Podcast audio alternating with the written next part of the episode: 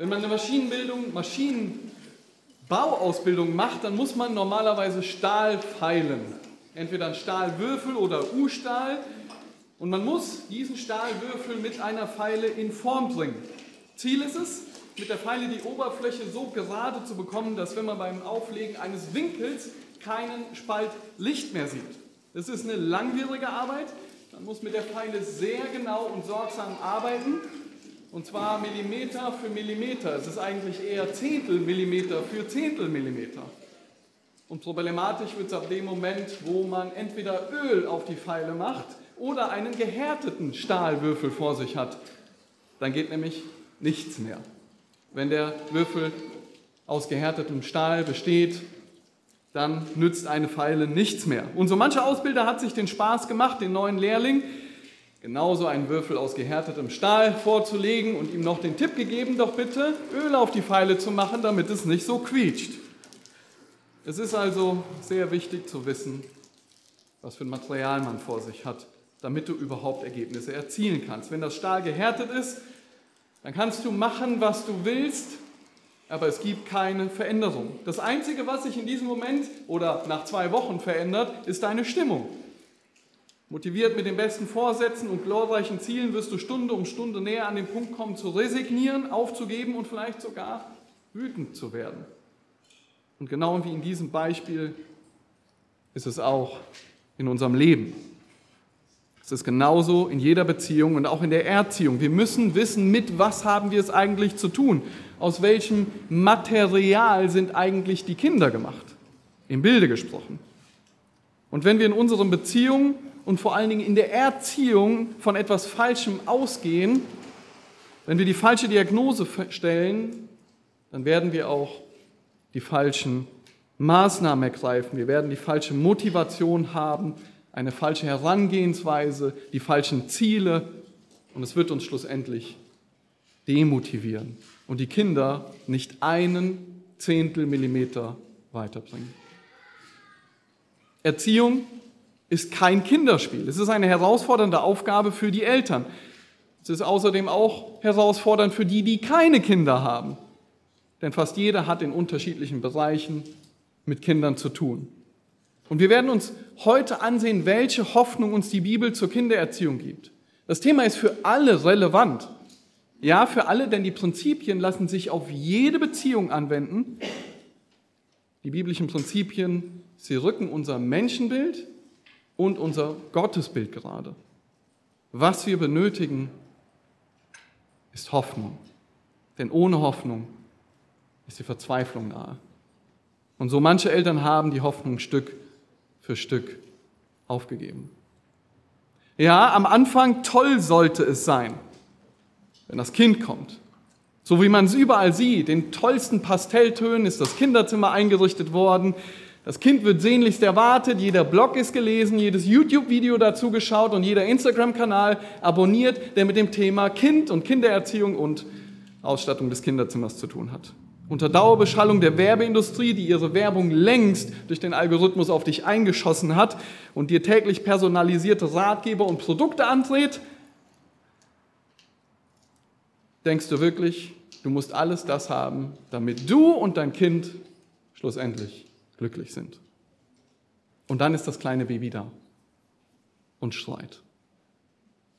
Nächte werden zum Tag und Tage bleiben Tage. Du hechtest von Arzt zu Arzt, von Vorsorgeuntersuchung zur nächsten und du wechselst an einer Tour Windeln.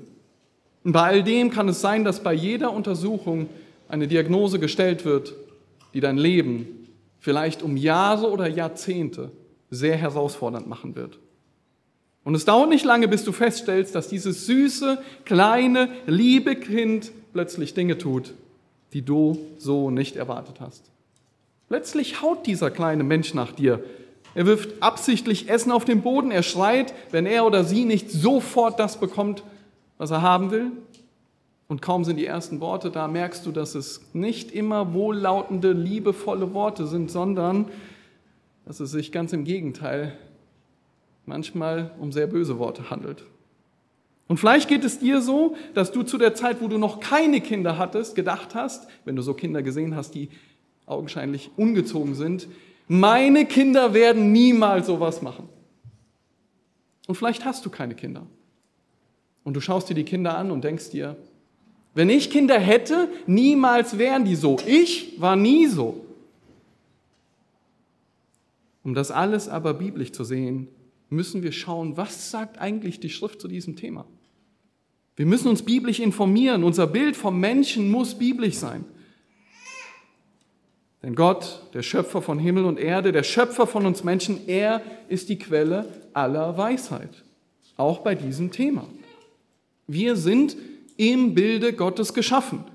Und wir haben auch unseren Wert dadurch. Der Wert des Menschen ist so hoch, weil wir im Bilde Gottes geschaffen sind. Und der Wert des Menschen ist so hoch, dass Gott selbst verbietet, einen Menschen zu töten. Weil der Mensch und auch die Kinder seit Empfängnis Sünder sind und weil sie völlig verdorben sind. Darum ist die einzige Hoffnung für die Erziehung und das wahre Bedürfnis der Kinder das Evangelium Jesu Christi. Das ist das Ziel der Predigt, zu verstehen, was sagt die Schrift dazu. Und um ein biblisches Menschenbild zu bekommen und dadurch echte Hoffnung für die Kindererziehung, werden wir uns heute drei Dinge aus der Schrift ansehen. Das erste ist der Zustand des Menschen. Wir werden uns den Zustand des Menschen ansehen. Dann werden wir uns das Ausmaß der Sünde ansehen, was die Bibel dazu sagt. Und zum Schluss das wahre Bedürfnis der Kinder. Wir schauen uns diese drei Punkte an, um zu verstehen, in welchem Zustand der Mensch überhaupt ist, weil nur dann wissen wir, wie wir erziehen sollen. Wir werden uns außerdem das Ausmaß der Sünde anschauen, damit wir die richtigen Maßnahmen ergreifen können und nicht hoffnungslos werden. Und zum Schluss werden wir uns das wahre Bedürfnis der Kinder ansehen und aller Menschen ansehen, damit wir das richtige Ziel vor Augen haben und Gott ehren in dieser von Gott gegebenen Aufgabe. Und ich bitte euch, schlag bitte den Römerbrief, das Kapitel 5 auf, damit werden wir starten, Römer 5 ab Vers 12.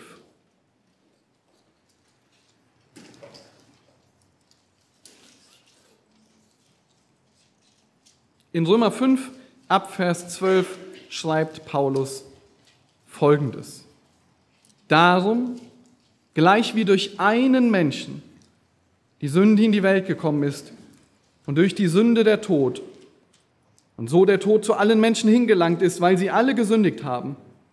Denn schon vor dem Gesetz war die Sünde in der Welt, aber wo kein Gesetz ist, da wird die Sünde nicht in Rechnung gestellt. Dennoch herrschte der Tod von Adam bis Mose auch über die, welche nicht mit einer gleichartigen Übertretung gesündigt hatten wie Adam, der ein Vorbild dessen ist, der kommen sollte.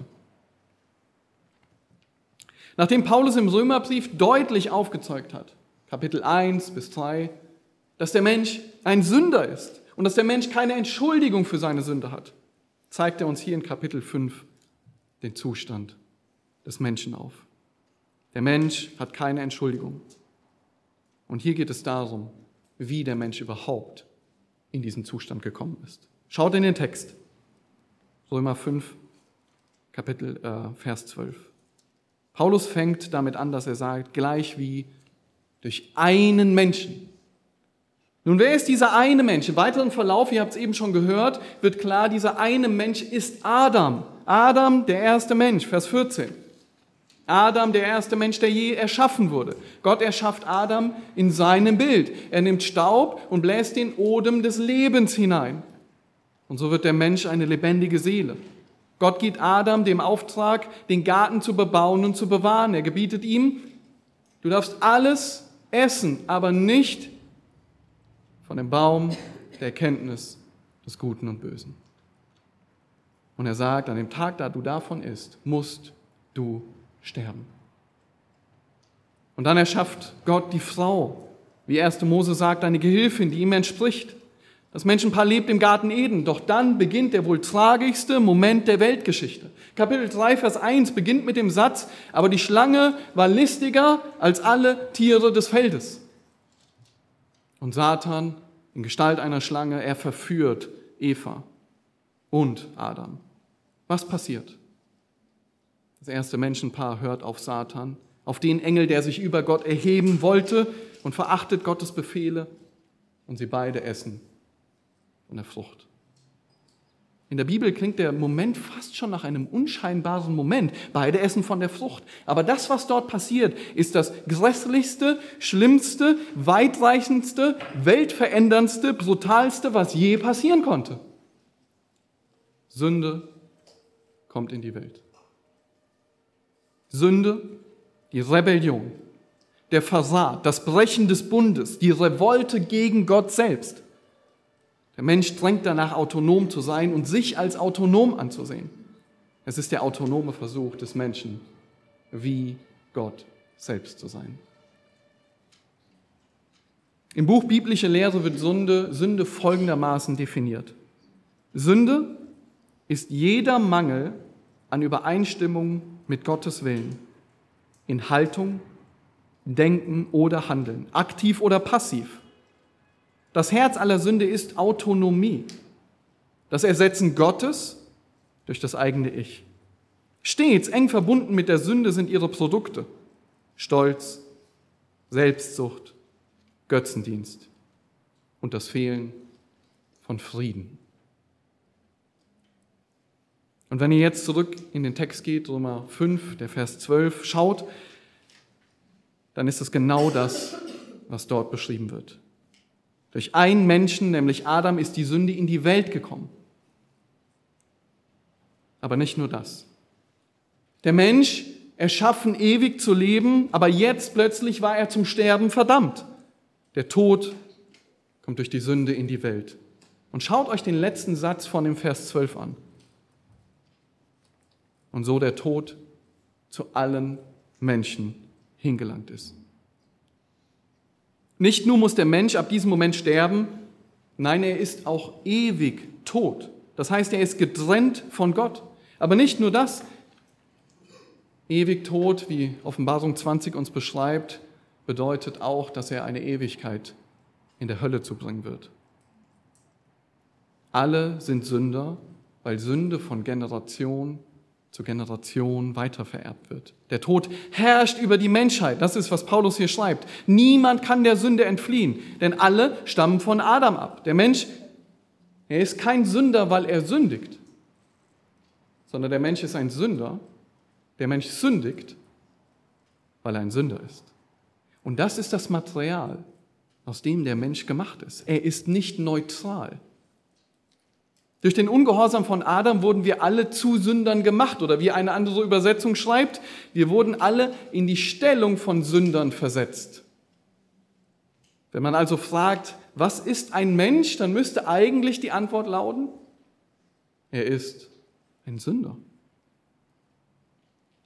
David, der König David, er schreibt im Psalm 58 ab Vers 2 oder ab Vers 3, über Menschen. Stattdessen schmiedet ihr Unrecht im Herzen. Im Land teilen eure Hände Gewalttat aus. Die Gottlosen sind abtrünnig von Mutterleib an. Die Lügner gehen auf dem Irrweg von Geburt an. Ihr Gift ist wie Schlangengift. Sie sind wie eine taube Otter, die ihr Ohr verschließt. Er sagt abtrünnig von Mutterleib an. David schreibt hier über Leiter, die ein böses Leben führen. Und er verweist klar darauf, dass die nicht so geworden sind, sondern dass sie seit Mutterleib so sind, seit Beginn. Nicht erst als Kind, nicht erst als Teenie, nicht erst als Erwachsener, sondern seit Anfang an. Und weil die Bibel auch deutlich macht, dass ein Kind nicht erst bei Geburt zu einem Kind wird, sondern von dem Moment der Zeugung an ein Mensch ist, so ist dieses Kind, wie David schreibt, ein Gottloser und Abtrünniger von Anfang an. Das ist, was alle Menschen betrifft, ohne Ausnahme. Aber in der Welt ist es normal, dass man sagt, Kinder sind neutral oder Menschen sind neutral oder sie sind sogar gut. Sie werden so geboren, das ist ihr Zustand. Und weil die Kinder neutral oder gut sind, so ist jede Änderung in dem Verhalten auf die Vergangenheit zurückzuführen, auf das soziale Umfeld zurückzuführen auf die Erziehung oder jegliche Beeinflussung. Jedes negative Ergebnis muss also seine Ursache im sozialen Umfeld oder in der Vergangenheit haben. Aber die Schrift macht uns deutlich, dass dem eben nicht so ist. Kinder kommen nicht neutral und erst recht nicht gut zur Welt. Denn weil Adam gesündigt hat und Sünde so in die Welt gekommen ist, darum ist jedes einzelne gezeugte Kind nach Adam von Anfang an ein Sünder. Wie Paulus in Römer 5, Vers 17 schreibt, so ist der Tod durch die Übertretung des einen zur Herrschaft gekommen. Paulus beschreibt es so, dass der Tod herrscht über alle. Und er schreibt an die Epheser, dass wir tot waren durch Übertretungen und Sünden. Wir haben unser Leben nur nach unserem Willen gelebt. Wir waren von Natur aus Kinder des Zorns. Das ist der Normalzustand, ihr Lieben. Das ist, was die Bibel uns aufzeigt, was Gott, der Schöpfer, uns aufzeigt, wie wir sind. Tod durch Übertretungen und Sünden. Das ist der Normalzustand des Menschen von Zeugung an. Aber warum ist das wichtig? Warum ist das wichtig zu wissen?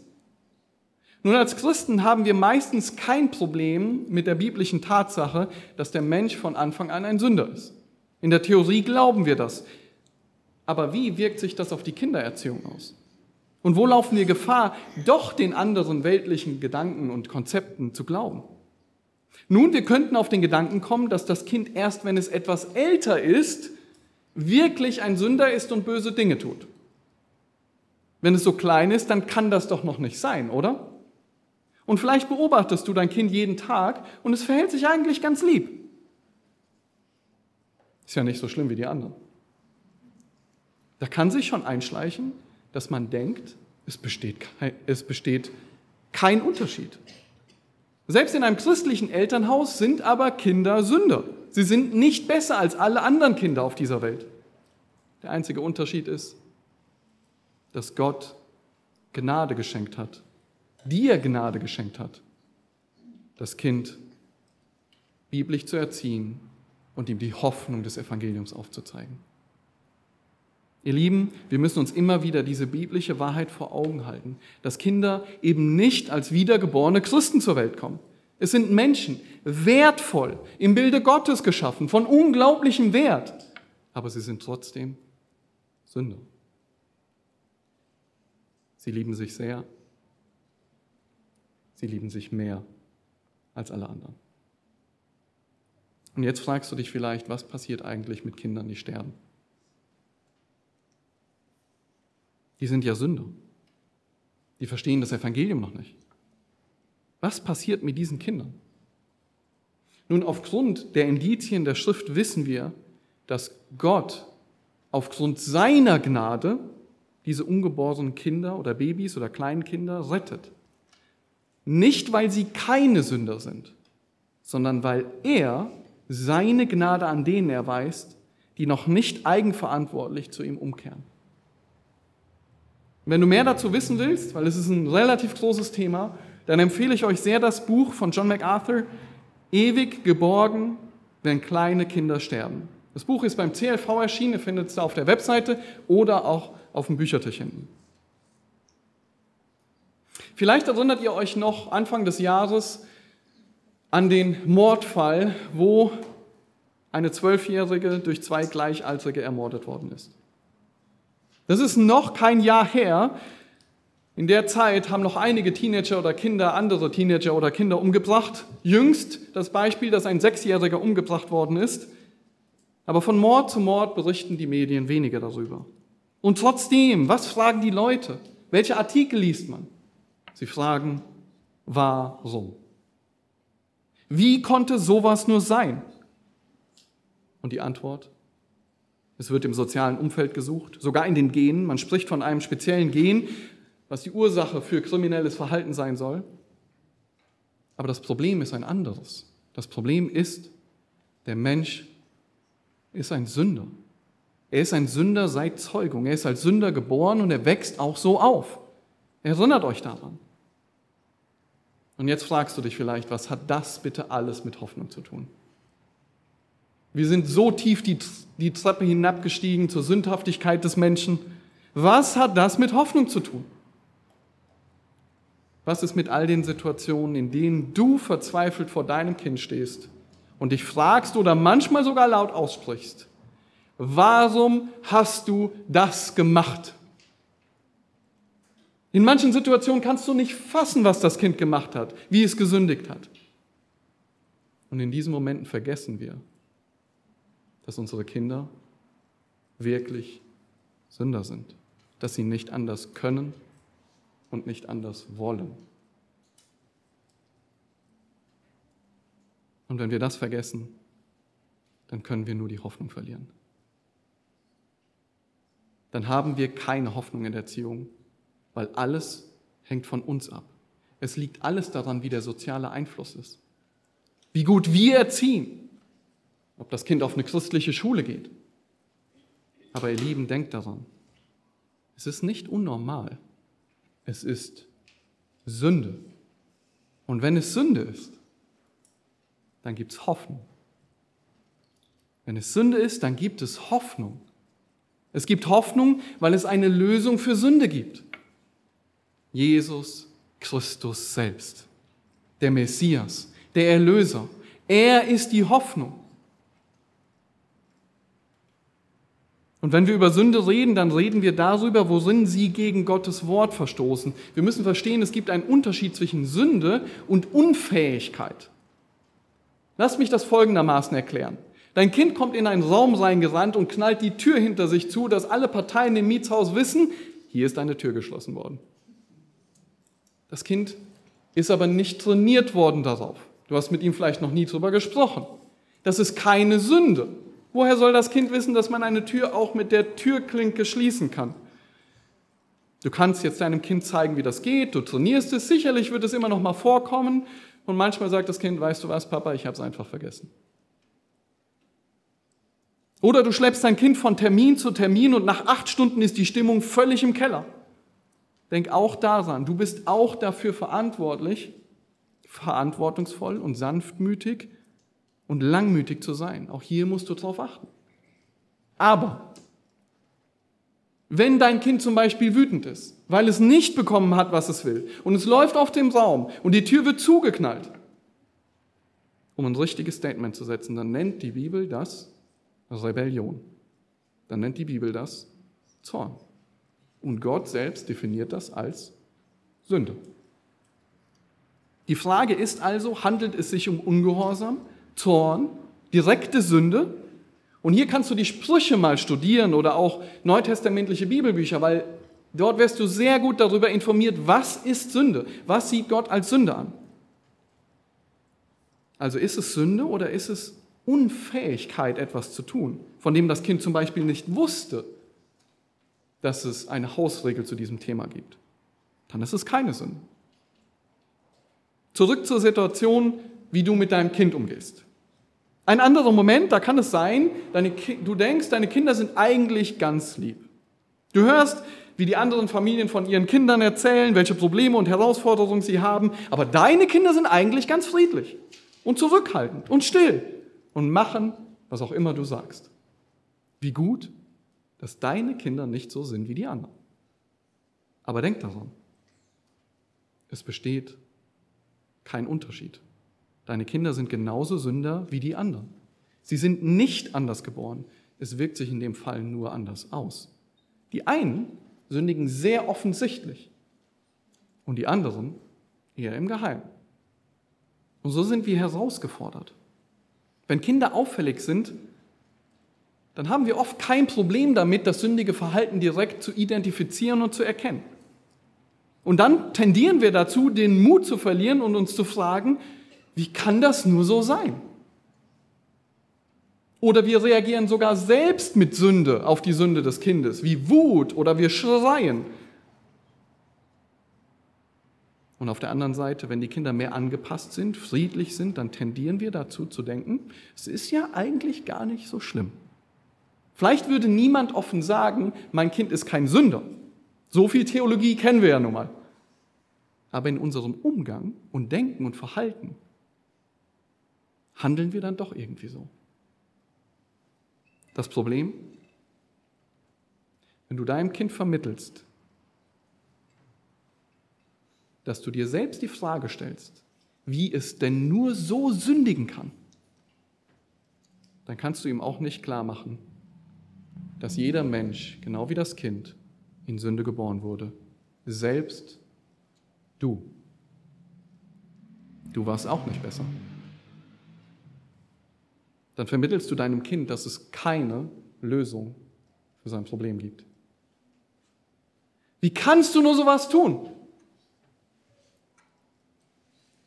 In dem Fall gibt es keinen Ritter und keine Hoffnung für dein Kind. Stattdessen erinnere dich daran, was die Bibel sagt, nämlich dass dein Kind von Zeugung an ein Sünder ist. Alle sind als Sünder geboren, auch dein Kind, auch alle Kinder, mit denen du zu tun hast. Lebe durch die Kraft des Heiligen Geistes vor, wie du mit Sanftmut und Langmut biblisch auf diese Sünde reagierst. Und erinnere dein Kind daran, was die Schrift sagt. Denn wenn es Sünde ist, gibt es Hoffnung. Hoffnung, weil Christus für Sünder gestorben ist und weil Gott ein Rettergott ist. Und wenn du deinem Kind vermittelst, dass es eigentlich gar nicht so schlimm ist, ist eigentlich ganz lieb, und es hört auch immer und es hat auch nicht all die Probleme, die du sonst bei Kindern siehst. Wenn du das deinem Kind vermittelst, dann braucht dein Kind keinen Retter. Dann braucht es keine Hoffnung. Weil warum ein Retter, wenn ich doch eigentlich ganz in Ordnung bin? Wie mir jetzt jemand erzählte, da sagte das Kind, Papa, heute war ich gehorsam, nicht wie meine Schwester, die ihr ständig ermahnen musstet.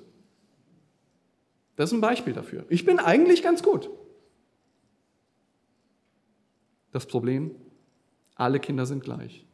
Sie sind alle genauso verloren. Es ist kein Unterschied. Paulus schreibt, sie sind tot durch Übertretung und Sünde. Das ist ihr Zustand.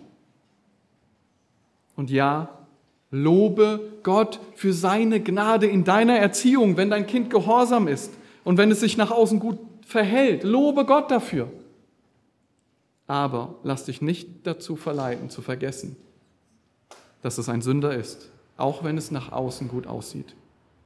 Und manchmal kann ein ruhiges und angepasstes Kind dadurch sogar noch herausfordernder für uns sein, wirklich auf Sünde einzugehen und das nicht zu vergessen, dass alle die gleiche Hoffnung brauchen, nämlich Christus. Aber es ist nicht nur so, dass alle Menschen und dadurch auch alle Kinder den gleichen Staat haben dass alle Sünder sind, sondern wir müssen uns auch klar machen, dass alle Menschen, die Bibel sagt, völlig verdorben sind. Was bedeutet das? Blättert ein paar Seiten zurück, Römer Kapitel 3. In Römer Kapitel 3 argumentiert Paulus hier Folgendes. Als erstes macht er deutlich, alle sind Sünder. Und dann zeigt er aber das Ausmaß der Sünde auf. Der Charakter des Menschen ist betroffen. Das Reden, die Taten, das Verhalten, die Beziehungen der Menschen sind betroffen und auch die Beziehung zu Gott selbst. Der Mensch ist also vollständig von der Sünde befallen und zwar ohne Lücke, ohne Ausnahme, ohne ein Fleck, ohne Neutralität, ohne etwas Gutes. Und so zieht er in den Versen 19 bis 20 das Fazit, dass niemand sich entschuldigen kann. Keine Ausflucht, und keine Selbstrechtfertigung. Schaut mal in den Vers 9 rein. Römer 3, der Vers 9. Er sagt hier, haben wir denn etwas voraus? Er meint, haben wir sozusagen die Römer denn was voraus? Und dann antwortet er und sagt, nein. Warum? Weil er in Kapitel 1 und 2 deutlich gemacht hat, dass sowohl Juden als auch Griechen, also die ganze restliche Welt, unter der Sünde sind. Das bedeutet, wir sind unter die Sünde versklavt. Und wie im Epheserbrief steht, der Mensch tut, was er will. Der Mensch tut, was er will. Und um sein Argument noch deutlicher zu machen, zeigt er dann ab Vers 10 auf, dass jeder Bereich des Menschen, also auch der Kinder, von der Sünde betroffen ist. Schaut mal in die Verse 10 bis 12 rein. Fällt euch auf, dass er hier Worte mehrmals wiederholt. Er sagt, kein, keiner, alle, alle zusammen, keiner, auch nicht einer. Diese Worte wiederholt er mehrfach in diesen Versen. Und er nutzt diese deutlichen Worte und nutzt sie so häufig, damit nicht ein einziger sagen kann, ich gehöre nicht dazu. Und jetzt schaut mal in den Vers 10 rein. Da schreibt er, wie geschrieben steht, es ist keiner gerecht, auch nicht einer. Keiner ist gerecht. Das ist das Wesen des Menschen. Er ist völlig böse. Auch dann, auch dann, wenn der Mensch nicht zu jedem Zeitpunkt jede nur schlimmste erdenkliche Tat vollbringt, sondern manchmal sogar moralisch gute Taten vollbringt. Der Grund ist, weil Gott durch seinen Geist den Menschen zurückhält, dass er nicht jede erdenkliche böse Tat tut. Und trotzdem ist er völlig verdorben. Das heißt, dass jeder Bereich seines Menschseins von der Sünde betroffen ist. Und was sind die Auswirkungen? Nun, wir haben festgestellt, dass Kinder von klein auf Sünder sind. Und so verhalten sie sich auch. Sie werden immer versuchen, sich um sich selbst zu drehen und immer versuchen, dass alle anderen sich auch um sie selbst drehen. Das machen übrigens nicht nur Kinder, sondern auch Erwachsene. Aber bei Kindern wird es meistens relativ deutlich. Dann der Vers 11. Da ist keiner, der verständig ist. Da ist keiner, der Gott sucht. Der Verstand und der Wille des Menschen sind völlig verdorben, völlig verfinstert, wie uns Epheser sagt. Der Mensch hat nichts mit Gott zu tun und er will auch nichts mit Gott zu tun haben. Der Mensch fragt nicht einmal nach Gott. Es ist also nicht unnormal, wenn deine Kinder nichts mit Gott zu tun haben wollen. Wenn sie zum Beispiel nicht beten wollen oder wenn sie nicht Bibel lesen wollen. Es muss dich nicht enttäuschen oder demotivieren. Es ist das normale Verhalten eines Sünders. Wir erziehen sie trotzdem weiter. Wir beten trotzdem weiter zu Gott um Rettung. Und selbst wenn sie sich für Geistliches interessieren, so ist die Motivation nicht immer sein. Es gibt eine Geschichte aus einem Waisenhaus, wo zwei Jungs zu dem Leiter des Waisenheims kommen und sie sagen, wir wollen uns bekehren. Und der Hausvater fragt, okay, aber warum? Und sie sagen, na, das tut man doch so. Er sagt, ja, habt ihr denn was Böses getan? Tut euch das leid, dass ihr ungehorsam wart oder bedrückt euch Sünde? Die beiden Jungs gucken ihn völlig empört an und sagen, Sünde? Nee, wir haben doch keine Sünde. Und ungehorsam ist ja wohl jeder mal. Wir sind doch keine schlechten Menschen. Also, selbst wenn es danach aussieht, wie in diesem Fall, der Vater des Waisenhauses, schon länger her die Geschichte, aber er stellt dir die richtige Frage. Warum eigentlich? Weil er wollte die Motive offenlegen. Wir müssen verstehen, dass sie von sich aus Gott nicht suchen. Und wir müssen sicherstellen, dass sie wirklich verstehen, dass sie Sünder sind, dass sie Rettung brauchen. Wenn wir ihnen helfen, ihre Sünde und Verlorenheit zu sehen und dann die Hoffnung durch Christus aufzeigen, dann ist es wie mit einem Ofen. Wir legen durch Gottes Wort und seine Gnade Feuerholz rein. Und wir legen auch schon die Anzünder rein. Und wenn Gott in seiner Gnade unsere Kinder rettet, durch seinen Geist, dann entzündet sich ein Feuer im Glauben und Vertrauen auf Christus. Das ist, warum wir erziehen. Das ist der Grund, warum wir ihnen das Evangelium aufzeigen. Schaut in den nächsten Vers, den Vers 12. Sie sind alle abgewichen, sie taugen alle zusammen nichts. Da ist keiner, der Gutes tut. Da ist auch nicht einer. Der Mensch hat das Gute verlassen. Er geht nie in Richtung Gottes, nur seiner eigenen Nase nach. Der Mensch ist nicht fähig, Gott zu gefallen und er ist unfähig zu Gutem. Das Tun ist böse. Selbst wenn der Mensch moralisch gute Taten tut, wenn er den Nachbarn hilft, wenn er spendet, wenn er sich einsetzt und sogar Menschen aus dem Feuer rettet, so tut er es nicht zur Ehre Gottes, sondern für seine eigenen Ziele. Und das kann auch bei deinen Kindern so sein. Sie können so viel gute Taten tun. Sie können jeden Tag das Zimmer aufräumen, was ein Traum. Sie können immer in der Küche helfen. Sie können so viele andere Dinge tun. Aber wisst ihr, diese guten Taten, die moralisch gut sind, sie bringen vor Gott nichts. Und es kann für uns so angenehm sein, wenn sich das Kind gut verhält. Und es ist auch gut, wenn es all diese Dinge lernt. Denn es ist gut und es ist sogar biblisch, fleißig zu sein, gehorsam zu sein, nicht zu lügen. Aber das ändert nichts daran, dass diese Taten nichts bringen, um gerettet zu werden. Sie werden selbst bei diesen Taten niemals den perfekten Maßstab, den Gott anlegt und den er erwartet, erreichen. Das hat nur Christus getan. Schaut weiter in den Versen 13 bis 14. Ihr Schlund ist ein offenes Grab, mit ihren Zungen handeln sie trügerisch. Schlangengift ist unter ihren Lippen, ihr Mund ist voller Fluchen und Bitterkeit. Ja, auch das Reden des Menschen ist völlig verdorben. Matthäus schreibt, wovon das Herz voll ist, davon redet der Mund. Es ist nicht so, dass sich die Worte des Kindes schocken sollten. Dich sollte schocken, wo diese Worte herkommen. Du musst wissen, diese Worte kommen aus seinem Innersten, aus seinem Herzen heraus, denn es ist bis ins Innerste verdorben. Betrug, böse Worte, Lügen, Fluchen, Bitterkeit. Das ist, was beim Reden rauskommt. Und ja, das erkennen wir als Eltern gut. Aber es kommen auch manchmal schmeichelnde Worte. Es kann sein, dass die Kinder plötzlich Schimpfworte benutzen.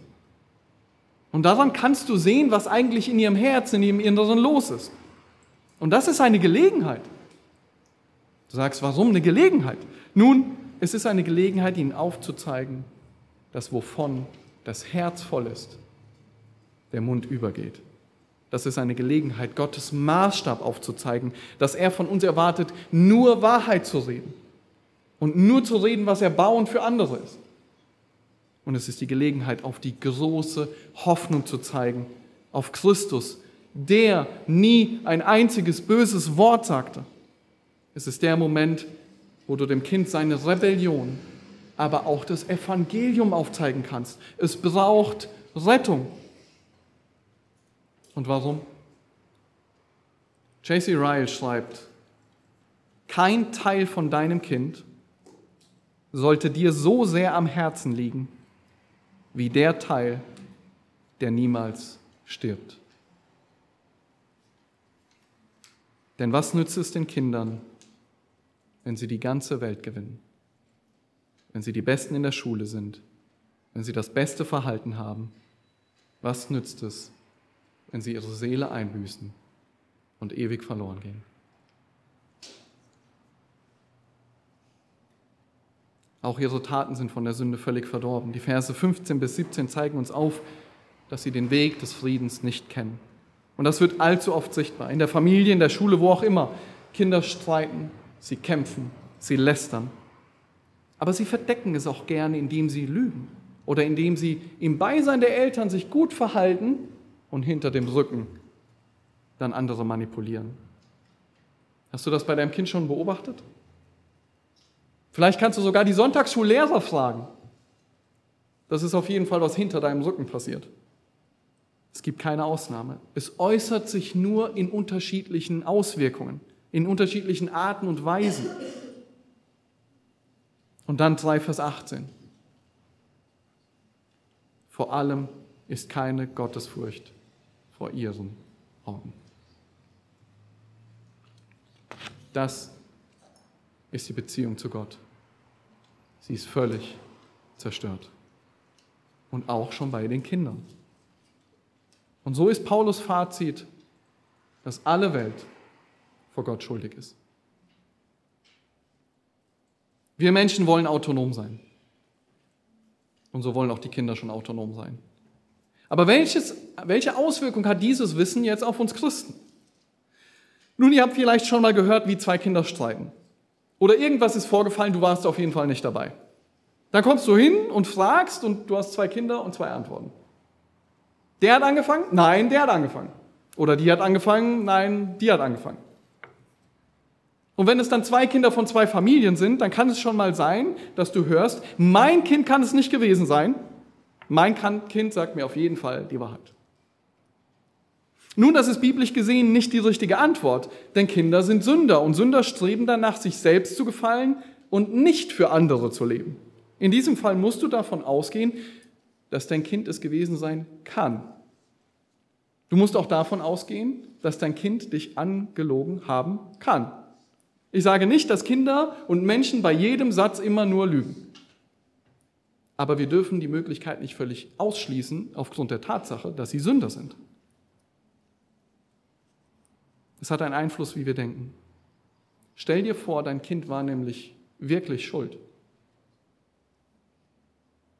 Du nimmst dir und dem Kind die Möglichkeit, das Evangelium zu erklären und ihm seine Sünde zu offenbaren und ihn auf den Retter aufmerksam zu machen. Wenn Menschen, aber auch Kinder in ihrer Sünde gelassen werden, wenn wir Sünde sowohl bei Erwachsenen als auch bei Kindern nicht ansprechen, dann werden sie langsam, aber sicher in der Sünde verhärtet. Ein tragisches Beispiel dafür ist der Pharao, der immer mehr sein Herz vor der Wahrheit verhärtete, bis zu dem Moment, wo es zu spät war. Es geht nicht um das Bild, was wir nach außen abgeben. Es geht darum, dass wir echte Hoffnung brauchen. Und Hoffnung gibt es nicht für die Gesunden, sondern für die, die einen Arzt brauchen. Hoffnung gibt es für Sünder, denn Gott ist ein Rettergott. Und denkt daran, dass alles, was wir gelesen haben, auf Kinder seit Anfang an zutrifft. Ja, auch bei den kleinsten Kindern, die wissen das schon auszunutzen.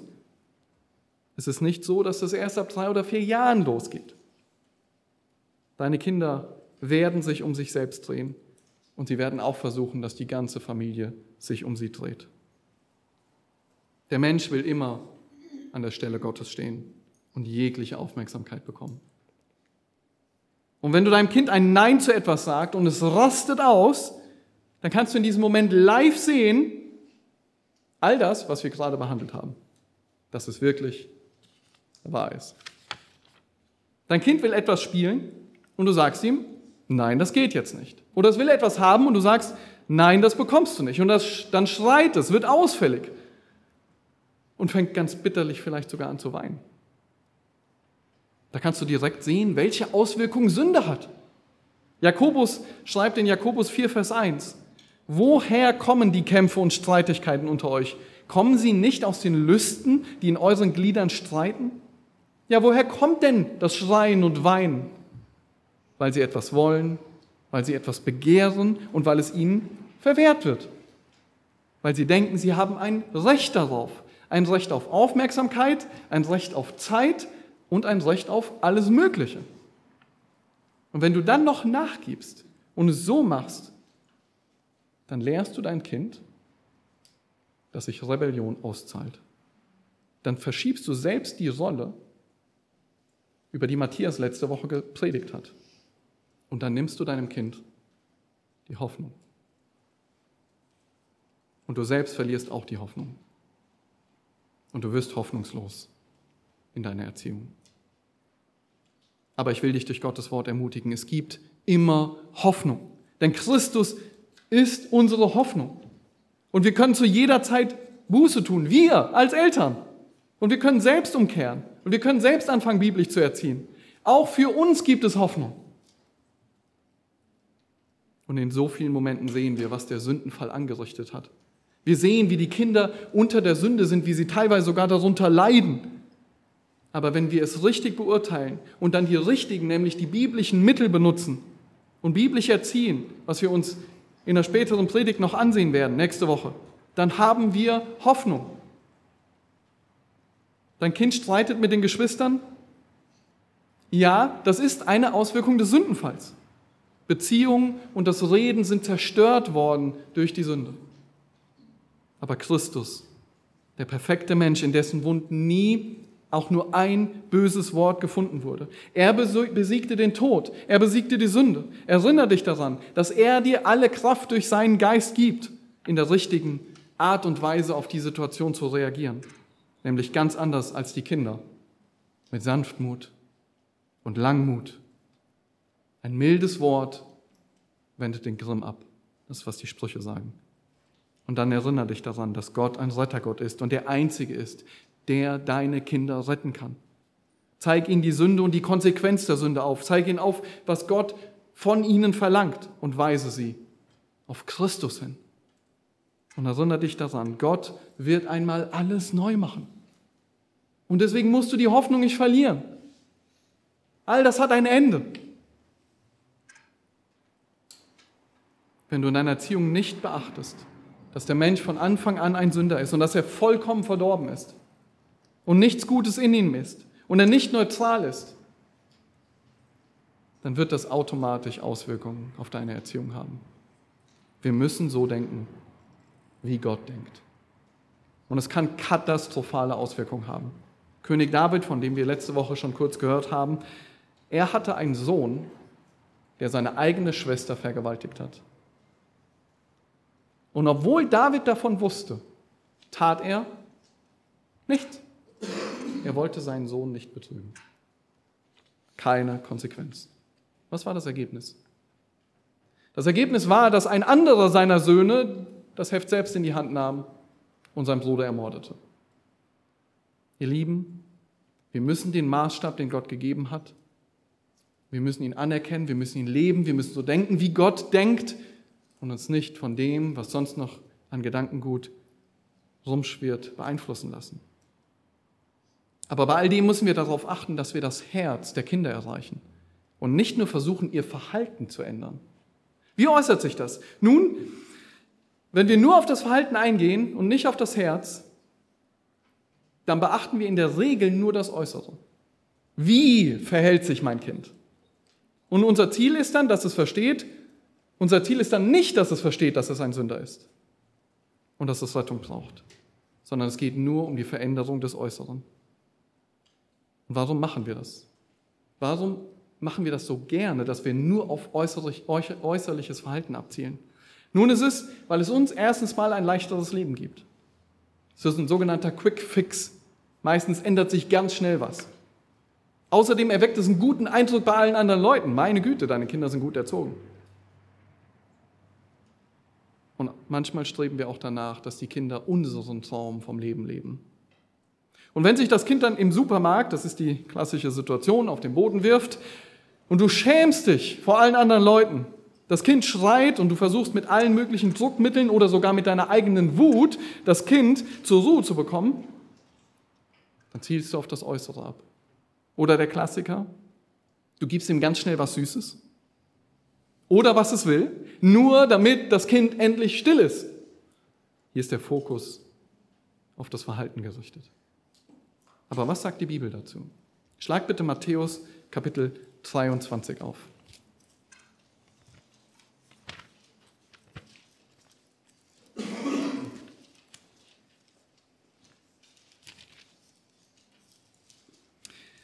Matthäus 23 Abvers 25. Hier redet der Herr Jesus zu den Schriftgelehrten und Pharisäern. Und er beschuldigt sie und sagt, ihr seid Heuchler. Sie gaben also etwas vor, was sie in Wirklichkeit gar nicht waren. Und schaut mal in den Vers 25 hinein. Hier sagt er, dass sie das Äußere des Bechers und der Schüssel reinigen, aber innen drin voll Raub und Unmäßigkeit sind. Was meint er damit? Nun, das erklärt er in Vers 28, dass sie äußerlich vor den Menschen zwar so tun, als seien sie gerecht, also ganz lieb und gut, aber innen sind sie völlig verdorben. Und in Vers 26 fordert er sie sogar auf. Schaut in Vers 26. Du blinder Pharisäer, reinige zuerst das Inwendige des Bechers, der Schüssel, damit auch das Äußere rein wird. Warum? Weil es eben nicht reicht, sich nach außen hin gut zu verhalten.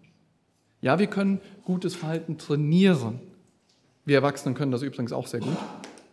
Wir können sogar dafür sorgen, dass unsere Kinder immer schön guten Tag sagen, dass sie fleißig sind, dass sie in der Schule die Besten sind, dass sie sich immer ruhig verhalten. Aber das äußere Verhalten wird keine Veränderung im Inneren, im Herzen nach sich ziehen. Und im Supermarkt trainieren wir mit dem, ich gebe ihm oder ihr seinen Willen, das Kind nur auf eine äußere Verhaltensweise, ohne ihm klarzumachen, was das wahre Problem ist und welche Konsequenz das hat. Viel zu oft verfallen Christen da rein, nur das Äußere verändern zu wollen. Was sollen denn die Leute auch von uns denken? Aber wisst ihr, der Vorwurf, den der Herr hier an die Pharisäer und Schriftgelehrten bringt, der hat es in sich. Denn das Problem ist, dass wir dann kleine Heuchler erziehen. Kleine Heuchler. Kinder, die so tun, als sei alles gut, die aber keine Hoffnung haben. Und aus diesem Grund müssen wir ein biblisches Menschenbild haben.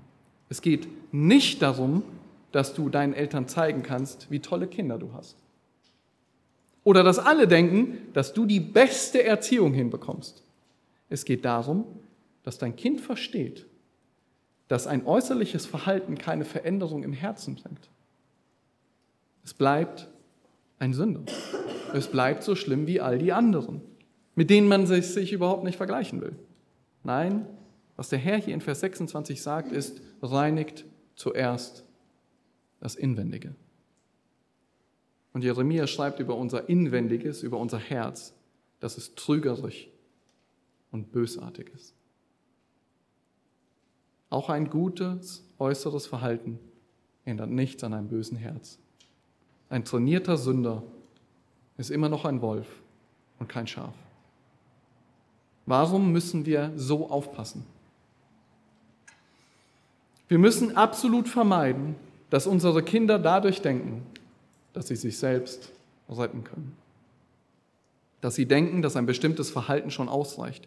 Oder dass sie denken, ihre Sünde ist gar nicht so schlimm und dass ihr Verhalten eigentlich völlig in Ordnung ist. Und dass sie machen können, was sie wollen. So viele Menschen glauben, dass sie durch ihr Verhalten gut genug sind. Oder dass sie mit ihren Taten und Werken in den Himmel kommen. Oder dass ihr Verhalten eigentlich überhaupt keine Sünde ist. Und das ist genau das, was die Pharisäer getan haben. Aber das ist ein gefährlicher Trugschluss. Gott rettet nicht, weil wir gute Werke tun. Gott rettet mittels des Glaubens an Christus. Das bedeutet nicht, nochmal, das bedeutet nicht, dass wir nicht erziehen sollen. Dass wir unsere Kinder kein Gehorsam beibringen oder dass es keine Konsequenzen hat. Nein, Gottes Wort ist auch dort sehr klar, dass Kinder angeleitet werden sollen. Aber unser Fokus darf nicht auf der Änderung des Verhaltens sein, sondern sie müssen verstehen, dass sie Sünder sind und einen Retter brauchen. Und unser Training hat dann diesen Fokus, diese Ausrichtung.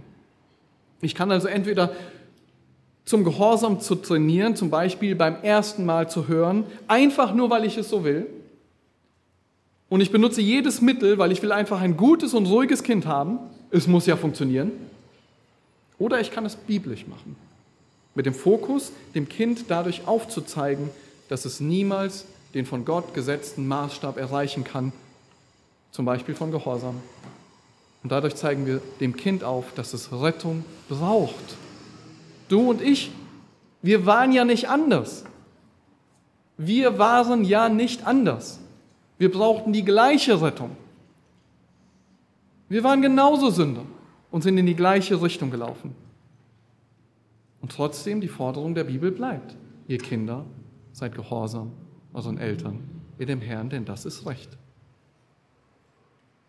Lasst uns sehr vorsichtig sein, Kindern den Eindruck zu vermitteln, sie wären gut genug oder besser oder weniger sündig. Ihre Taten würden ausreichen. Im Gegenteil, wir müssen ihnen beibringen, Christus ist der Retter. Und sie müssen Christus als Herrn und Retter vertrauen. Das ist ihre einzige Rettung. Die Aufgabe der Eltern ist also, den Kindern zu helfen, dass sie Sünde verstehen, durch die Konfrontation mit Gottes Wort, mit seinen Geboten und den Kindern klarzumachen, dass sie ein arglistiges, böses Herz haben, genauso wie wir es hatten. Es muss zum Kreuz geleitet werden, um zu verstehen, dass es wirklich einen Retter benötigt. Und wir halten den Kindern den Spiegel des Wortes Gottes vor, damit sie erkennen, wer sie wirklich sind. Und ihr Lieben, das ist wahre Liebe. Das ist, wie es die Bibel unter wahrer Liebe versteht. Denn es ist ein Sorgen um die Ewigkeit. Und was ist, wenn wir Rat geben? Es kommt öfter vor, dass wir uns untereinander Rat geben. Stellt euch folgende Situation vor, da sitzen Eltern zusammen und jemand erzählt, wie viele Probleme sie haben, vor allen Dingen mit den Kindern, und jemand antwortet, dass er überhaupt gar kein Problem damit hat. Seine Kinder würden niemals sowas machen. Dabei bleibt es. Das Problem ist, die Person hat nicht verstanden, dass das Problem nicht im Verhalten, sondern im Herzen der Kinder liegt und auch wenn diese Kinder vielleicht weniger Probleme in diesem speziellen Verhalten haben, preis den Herrn, das kann sein, dann ändert das nichts an der völligen Verdorbenheit. Und wisst ihr, zum Schluss gibt es keine Hoffnung in diesem Gespräch. Warum? Weil nicht über die biblische Menschen, das biblische Menschenbild und das biblische Gottesbild gesprochen wurde, und Gottes Rettungsplan völlig außen vor blieb. Lasst uns also das Gespräch ändern. Wieder sagt jemand, ich habe ein Problem mit Kind XY. Und wenn du jetzt biblisch antwortest, dann zeigst du auf, dass das Problem da ist, weil alle Sünder sind. Und dass das eine Auswirkung der Sünde ist. Und du zeigst auf, dass Gott in seinem Wort, zum Beispiel in Epheser 6, auch darauf werden wir nächste Woche in der Predigt eingehen, uns aufgefordert hat, die Kinder in der Zucht und Ermahnung des Herrn aufzuziehen. Und dann zeigst du auf, dass es wirklich echte Hoffnung gibt für Eltern und für Kinder. Warum? Weil es Sünde ist. Und wenn es Sünde ist, gibt es Hoffnung, weil Gott eine Lösung für Sünde bereitgestellt hat. Und diese Hoffnung, die verändert alles. Diese Hoffnung zeigt uns nämlich, was das wahre Bedürfnis der Kinder und aller Menschen ist. Als Paulus an die Korinther schreibt, da ist die Gemeinde in so ein paar theologischen Fragen nicht ganz gut dabei und sie haben auch einige praktische Probleme. Es gibt ein paar Leute, die meinten zum Beispiel, es gäbe keine Auferstehung. Und aufgrund dieser Tatsache antwortet Paulus ihnen in einem Brief und er erinnert sie nochmal an das Evangelium. Das ist sein Gegenmittel gegen Probleme. Das Evangelium ist das, Problem, ist, ist das Gegenmittel. Und diese Erinnerung ist auch eine sehr gute Erinnerung für uns. Schlag bitte den ersten Korintherbrief auf, das Kapitel 15.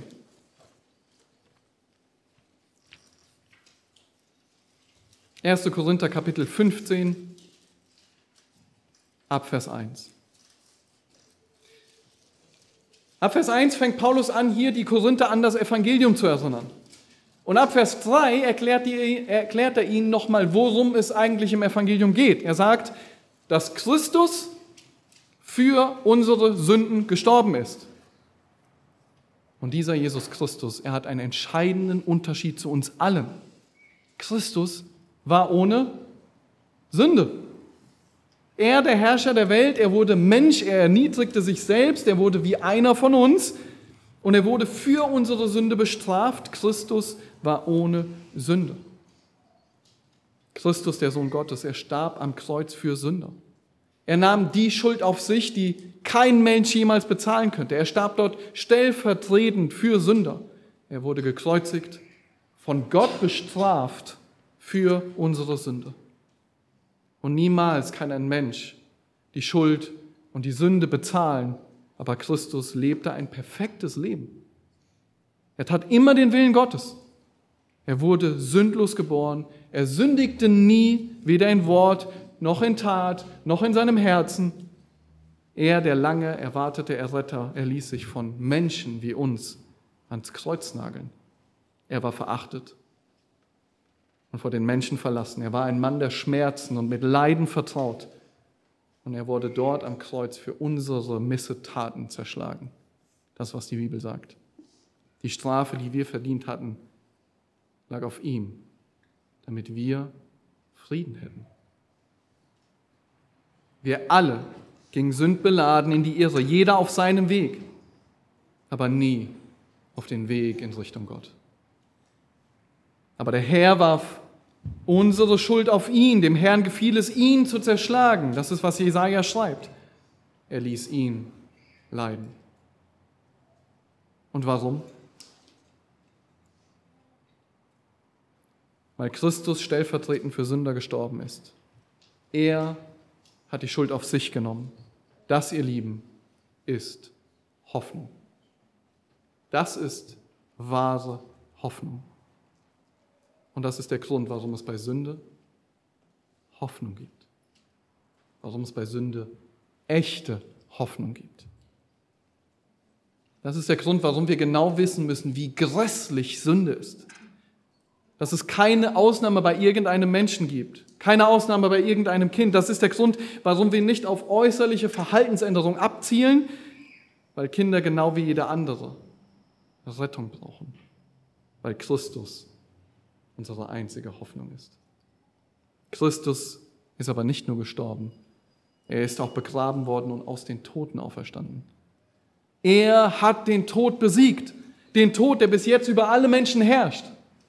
Es gibt Hoffnung durch Christus. Er hat den Tod besiegt. Und was musst du tun, um gerettet zu werden?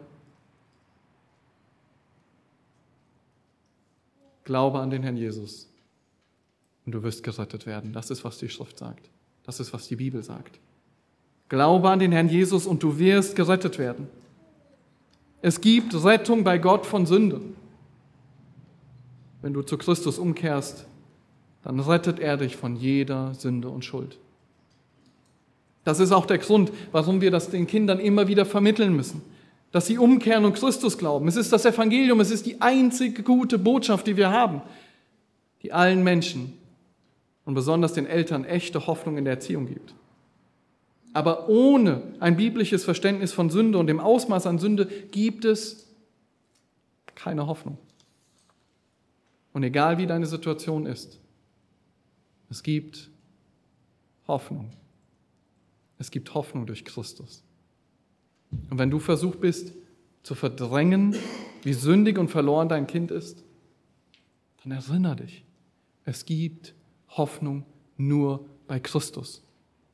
Das Ziel ist nicht, die perfekte Familie zu werden.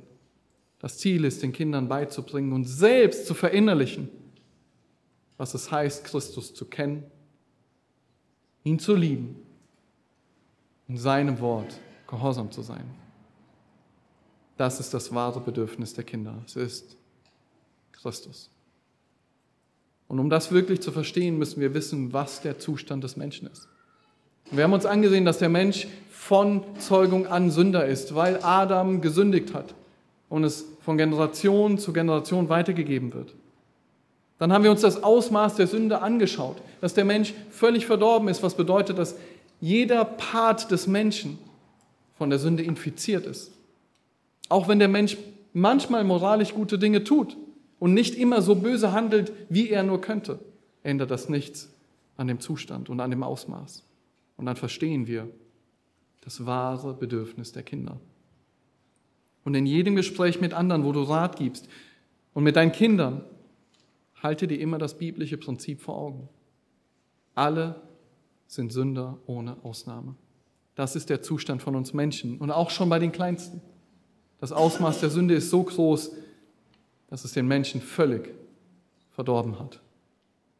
Es gibt keinen Bereich, der nicht betroffen ist, aber ihr Lieben, nochmal, es gibt Hoffnung.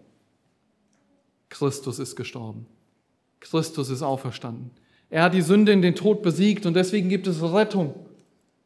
Und das ist das wahre Bedürfnis der Kinder. Das ist das wahre Bedürfnis aller Menschen. Es ist wie bei dem Zöllner. Den, wo alle gesagt haben, die Zöllner, das sind die Sünder. Es ist wie bei dem Zöllner, der seine Augen nicht mal zum Himmel erheben wollte weil er wusste, er ist schuldig. Und er schlug sich auf die Brust und sprach, O Gott, sei mir, dem Sünder, gnädig. Er hatte das verstanden, er hatte verstanden, was das Zustand des Menschen ist, was die Ausma das Ausmaß der Sünde ist. Und er wusste, sein Bedürfnis ist Rettung. Und deswegen rief er, O Gott, sei mir, dem Sünder, gnädig. Und die Welt macht dieses ganze Thema so kompliziert. Du findest tausende Meinungen zu diesem Thema. Aber Gottes Wort ist einfach zu verstehen. Glaube an den Herrn Jesus und du wirst gerettet werden. Das ist, was die Bibel sagt. Das ist der Aufruf zur Umkehr, zur Buße, dass du umkehrst von deinem Weg und bei Christus Rettung suchst. Und dieser Aufruf, der geht an alle, der geht auch an euch Kinder.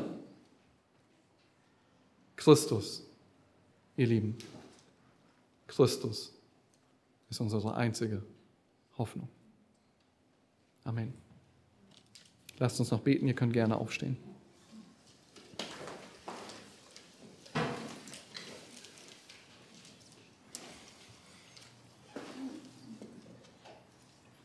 Großer Gott und Vater, wenn wir über den Sündenfall nachdenken, dann waren wir Menschen ab dem Moment eigentlich völlig hoffnungslos in der Sünde gefangen. Und wir haben dich nie gesucht. Wir wollten mit dir nichts zu tun haben. Wir haben nur nach dem gestrebt, was wir wollten. Aber du bist sanftmütig und langmütig. Und dein Rettungsplan, er stand schon fest. Und über die Jahrtausende hast du immer mehr von deinem Rettungsplan im Alten Testament offenbar gemacht. Und dann kam der Moment, an dem du deinen Sohn, den Herrn Jesus Christus, auf diese Erde gesandt hast. Jesus, du bist freiwillig auf diese Erde gekommen. Du bist auf diese Erde gekommen, völlig sündlos. Geboren ohne Sünde und du hast nie auch nur eine Sünde getan. Nicht mal ein böses Wort wurde in deinem Mund gefunden. Und als man dich umbringen wollte und vor Gericht stellte, dann konnte man keine Anklage gegen dich finden. Und trotzdem wurdest du gekreuzigt, hingerichtet und von deinem Vater für Sünde bestraft, die wir eigentlich verdient hätten, die Bestrafung. Jesus, du bist gestorben und auferstanden und du bist der große Retter geworden und du bist unsere einzige Hoffnung, die wir haben. Du bist unsere einzige Hoffnung in allem. Und Jesus, es ist so gut, dass wir uns auch im Abendmahl gleich daran erinnern können, dass du gestorben und auferstanden bist, dass du bezahlt hast, was wir niemals zahlen konnten. Jesus, wir preisen und wir loben dich und wir freuen uns schon auf den Moment, Herr, wo du uns und diese Erde erlöst und wenn du alles neu machen wirst, wenn du wiederkommst in Macht und Herrlichkeit. Herr, wir freuen uns darauf, auf den Zustand, wenn endlich keine Sünde mehr da ist. Aber danke dafür, dass wir Hoffnung für diese Zeiten bekommen, Herr, von dir, wo wir noch in dieser Welt leben. Amen.